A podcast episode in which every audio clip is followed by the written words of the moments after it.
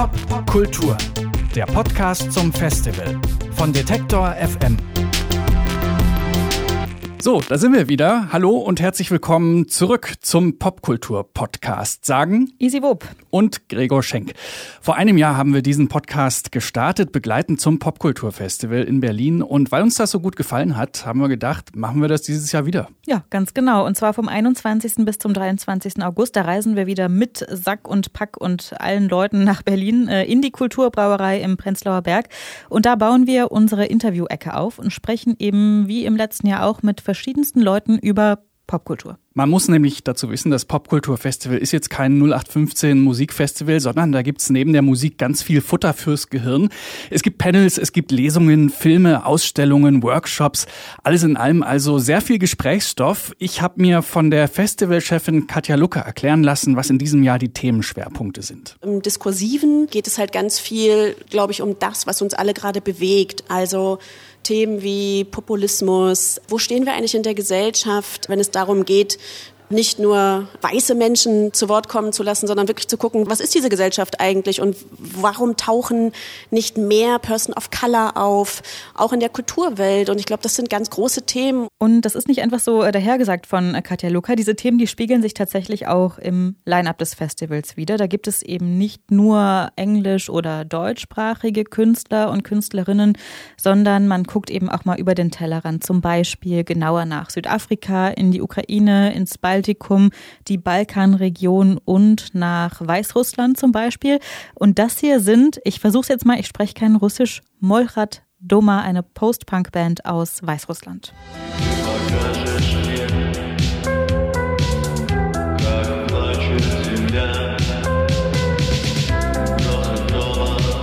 Also ein sehr internationales Line-up und ein sehr diverses, muss man auch sagen. Es gibt einen Frauenanteil von über 50 Prozent und überhaupt ist Gender da so ein Thema.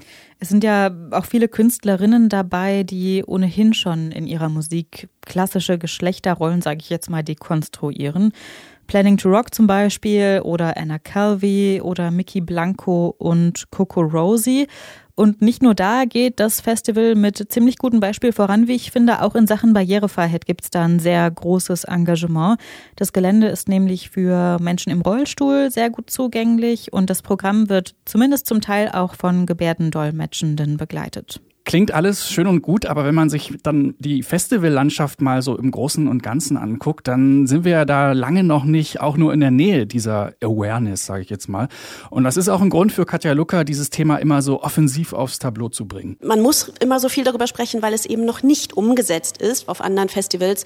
Es ist ein, ein Weg, wir sind auf diesem Weg und wir sind ja nicht mit drohendem Zeigefinger vor anderen Menschen und sagen so, du bist böse, mach das jetzt auch, sondern wir machen es einfach, weil wir es selbstverständlich finden. Wir haben so ein bisschen die Hoffnung, dass andere sich auch davon angestachelt fühlen und sagen, ah, okay, Barrierefreiheit ist also ein Thema. Das heißt, man muss schon darauf achten, dass ein Mensch im Rollstuhl dabei sein kann und wie können wir das umsetzen. Und ich finde, ehrlich gesagt, vor allem alle die, die viel Steuergelder bekommen, und dazu gehören wir auch, haben absolut diese Verpflichtung. Insofern hoffe ich, dass das viel Zuspruch findet und dass das Publikum das eben auch reflektiert und das Publikum vielleicht auch irgendwann sagt, Mensch Leute, oder zu den anderen Festivals, warum macht ihr das nicht?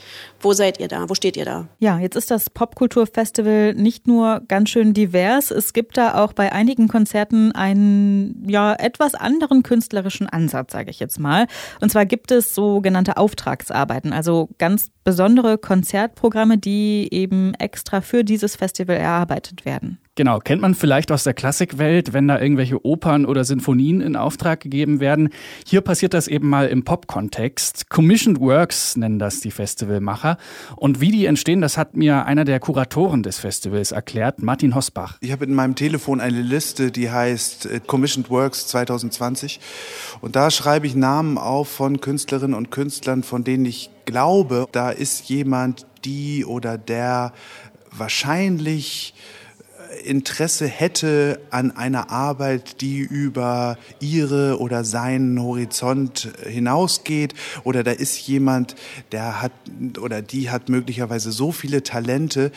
Ich würde mich doch sehr wundern, wenn wir sie ansprechen, uns etwas zeigt, was noch niemand gesehen hat Und vielleicht können wir das dann ja produzieren. Eine dieser Bands, die dieses Jahr eben so eine Commissioned Work aufführt, ist zum Beispiel International Music. Die werden zusammen mit The Dorf auftreten. Das ist ein Ensemble aus dem Ruhrgebiet, das sich hauptsächlich mit experimenteller Musik auseinandersetzt.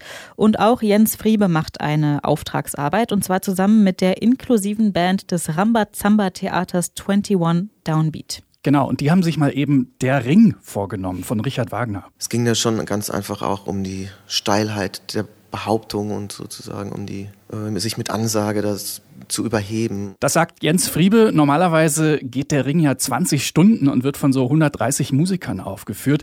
Wie soll das bitte schön als Popoper in 60 Minuten funktionieren, habe ich ihn gefragt. Ja, man muss das natürlich relativ brutal reduzieren und ummodeln von der Musik. Es ist natürlich sehr dankbar, also weil wir wollten schon diese wiedererkennbaren Themen drin haben, aber das ist dann, wenn man das darauf reduziert, dann ist es eigentlich recht überschaubar. Also es gibt natürlich dann diese Hits, die dann auftauchen und natürlich vielfach verarbeitet werden und wir strippen es halt runter und machen Popsongs draus. Und auch die Handlung ist, wenn man es sich genau anguckt, es passiert gar nicht so viel. Also weil bei Wagner gibt es unendlich lange ähm, Ausführungen von Vorgeschichte, von Rekapitulation, was schon passiert ist. Und wenn sich die Leute verlieben, tun sie das eine Stunde lang und so. Also man kann das schon sehr gut straffen. Ja, ich würde sagen, äh, zusammenfassend kann man sagen, das klingt alles nach einem sehr aufwendigen Programm und sowas muss natürlich auch irgendwie finanziert werden. Und da hat das Popkulturfestival eine ziemlich privilegierte Situation. Genau, es stecken eine Menge Fördergelder nämlich im Popkulturfestival, sowohl von der EU als auch vom Bund und vom Land Berlin. Und damit können die Macher eben beim Kuratieren zuerst ans Künstlerische denken und dann an das Wirtschaftliche. Die Festivalleiterin Katja Lucke hat mir gesagt, ohne Förderung kann man so ein Programm gar nicht auf die Beine stellen. Das ist genauso wie die Deutsche Oper nicht ohne Förderung auch nur ein Stück auf die Bühne bringen könnte. Da würde niemand den einen Fuß äh, auf die Bühne setzen und auch die Volksbühne und viele andere könnten halt nicht so arbeiten. Und das ist tatsächlich genauso bei uns. Wenn uns die Förderung wegbrechen würde aus Gründen, dann gäbe es dieses Festival so gar nicht. Natürlich haben wir Eintrittseinnahmen, aber die Eintrittseinnahmen könnten das auf gar keinen Fall decken. Da könnte man was ganz, ganz, ganz Kleines machen. Das ist ein Luxus auf jeden Fall. Ja, das ist ein Luxus, der aber ein sehr spannendes Programm möglich macht. Und weil das so viel Gesprächsstoff bietet, sind wir mit unserer kleinen Podcast-Bühne vor Ort. Genau, und ich sage es auch gerne nochmal, wir sind vom 21. bis zum 23. August wieder auf dem Gelände der Kulturbrauerei in Prenzlauer Berg in Berlin. Und zwar neben dem Franz Club, da gibt es diesen ganz kleinen, gemütlichen Biergarten und dort werden wir wieder unsere Bühne aufbauen und während des Festivals eben eine Menge interessante Gespräche aufzeichnen. Gibt auch schon die ersten Bestätigungen. Wir werden zum Beispiel mit Danielle de Picciotto sprechen, die ist Mitinitiatorin der ersten Love Parade. Drangsal und Max Rieger von Die Nerven werden zu uns kommen. Wir sprechen mit Andreas Dorau über Plattencover. Wir treffen Sebastian Adam, den äh, Produzenten von Bilderbuch. Mit Mense Rehns von den Goldenen Zitronen werden wir reden über Elektronik in der digitalen Band. Mit Valerie Trebeljahr von Lalipuna über Tipps für den Pop-Nachwuchs. Mit Ben Salomo über politische Verantwortung im Rap eine lange Liste, die noch lange nicht zu Ende ist. Äh, also in dem Fall nur ein kleiner Ausschnitt aus einer sehr langen Excel-Liste, die gerade Form annimmt. Ab dem 21. August also setzen wir diese Excel-Liste in die Tat um, sagen wir jetzt mal. es gibt jede Menge Popkultur auf Detektor FM und wer den Podcast noch nicht abonniert hat, der sollte das jetzt also ganz, ganz schnell tun. Einfach in der Podcast-App eurer Wahl nach Pop-Kultur suchen und reinhören, äh, was wir so im letzten Jahr gemacht haben zum Beispiel. Nächste Woche geht es dann also mit den neuen Interviews los und wir freuen uns auf jeden Fall drauf. Bis dann. Pop Kultur, der Podcast zum Festival von Detektor FM.